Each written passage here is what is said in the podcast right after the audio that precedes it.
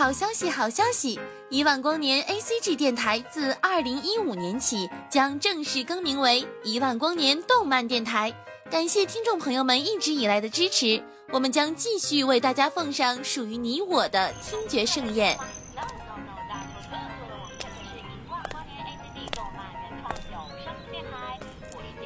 小朋友，你在干什么呀？我在听动画呀。啊？动画？还可以听的，一万光年的哥哥姐姐们讲的超棒呢！一万光年动漫电台听得见的有声动画。那天午睡醒来，脑子昏昏沉沉的，想起了这部朋友在去年的时候就给我推荐过的动漫《恶魔之谜》。打开笔记本，噼里啪啦的敲下这四个字，点开播放。十二集的故事用一整个下午看完，然后忽然也想推荐给你们。我是焰火腾，这里是一万光年动漫电台，一个在二次元的世界之外帮你梳理回忆的地方。暗杀，一个无论在任何背景下，只要往人群里抛出这两个字，就会收获一票粉丝的主题。我们通常把这类主题划归到阴暗的类型下。焰火腾不得不在这里小小的吐槽：你们人类还真是爱自虐啊！现实生活中不可避免的要生活在阳光里，进入虚拟的网络就要找到黑暗的世界来平衡心态。嗯，不过也可以理解啦，这个世界本来就是暗光与暗相持，才能一直存下去。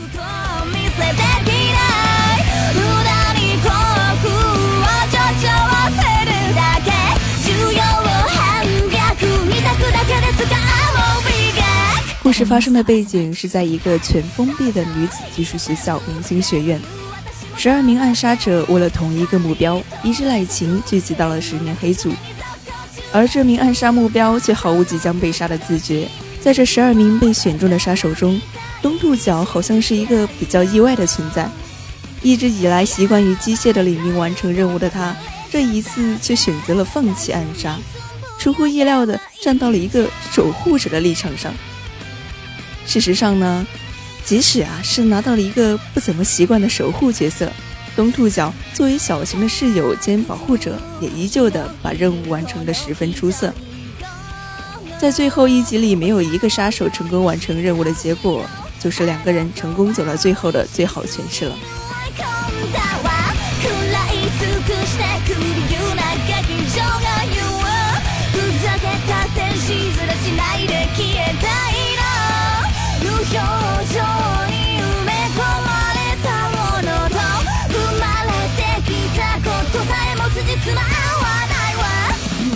简单的剧情介绍大概就是这样了。平心而论，这部作品在剧情方面实在是有够糟糕的。我很努力的想要挑出一些值得推荐的部分讲给你们听，但是好像失败了。不知道写这个动画剧本的人，或者说创作这部基于动漫画作品改编的底稿漫画画家，是不是在有关暗杀方面的想象太过天马行空了一点呢？为什么每个暗杀者都那么、那么的不像是我们理解中冷酷果断、心思细腻的杀手，反而更像个赌气的小孩子呢？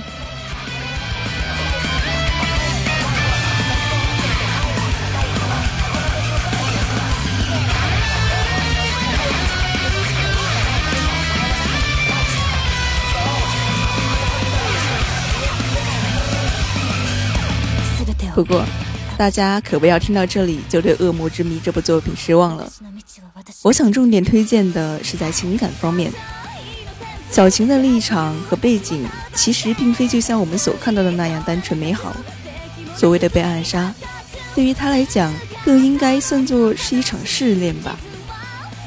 如果可以活着从黑组毕业，就意味着通过了他背后那个可以支配世界进程的庞大家族的考验。从而成为上层世界的支配者。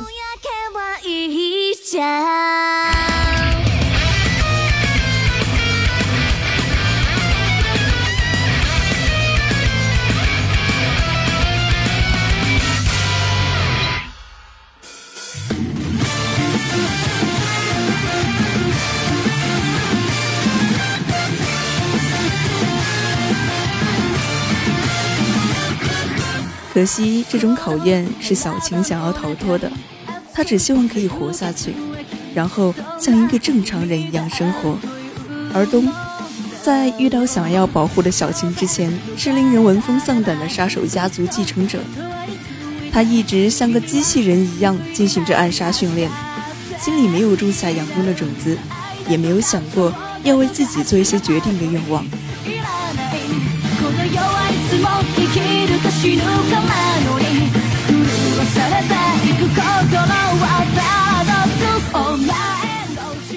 人在最后的成功，也不知道到底是谁救赎了谁，还是谁保护了谁。小晴最终用一种我们都不愿意看到的方式逃开了家族强加于他的责任，东也终于有点像个有血肉的正常人了。或许傻白甜的小晴真的有一种魔力吧。黑族里的人都说她身上带着阳光的味道。作为旁观者的我觉得，那种味道大概就是爱的味道吧。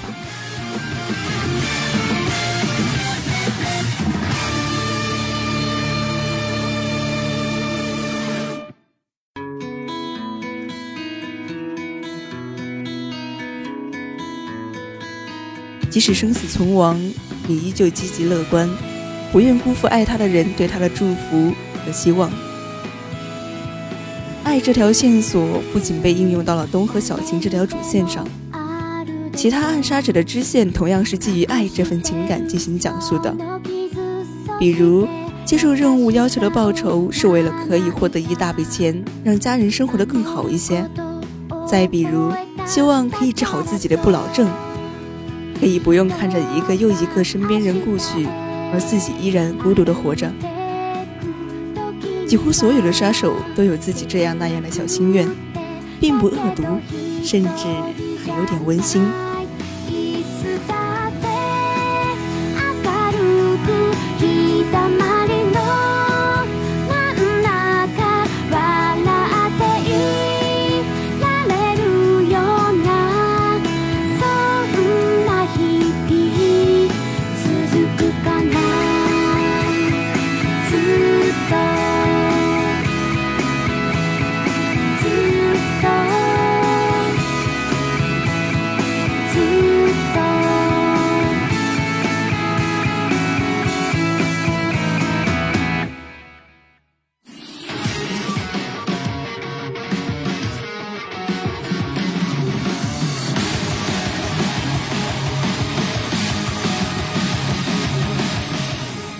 动画结尾给了我一个不甚明朗的交代。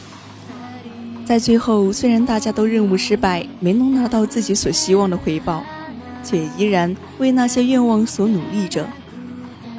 我不知道这个 happy ending 是不是制作方给我们的一个梦，但愿是真的吧。虽然我感觉这样讲有点俗气，不过心怀一份美好，有什么不对的呢？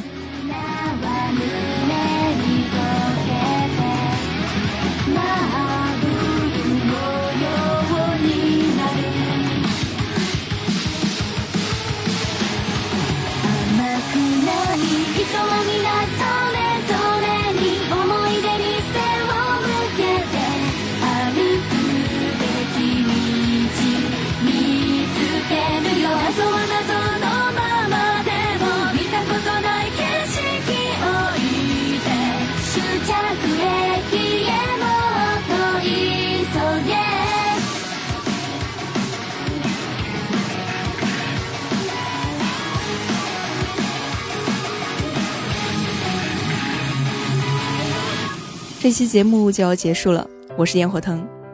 如果你喜欢我们的节目，或是对我们的电台有什么意见或者是建议，可以关注电台的官方微博“一万光年动漫电台”，或者加入我们的听友粉丝群三二一五六八八三五，跟我们聊聊你想说的那些话。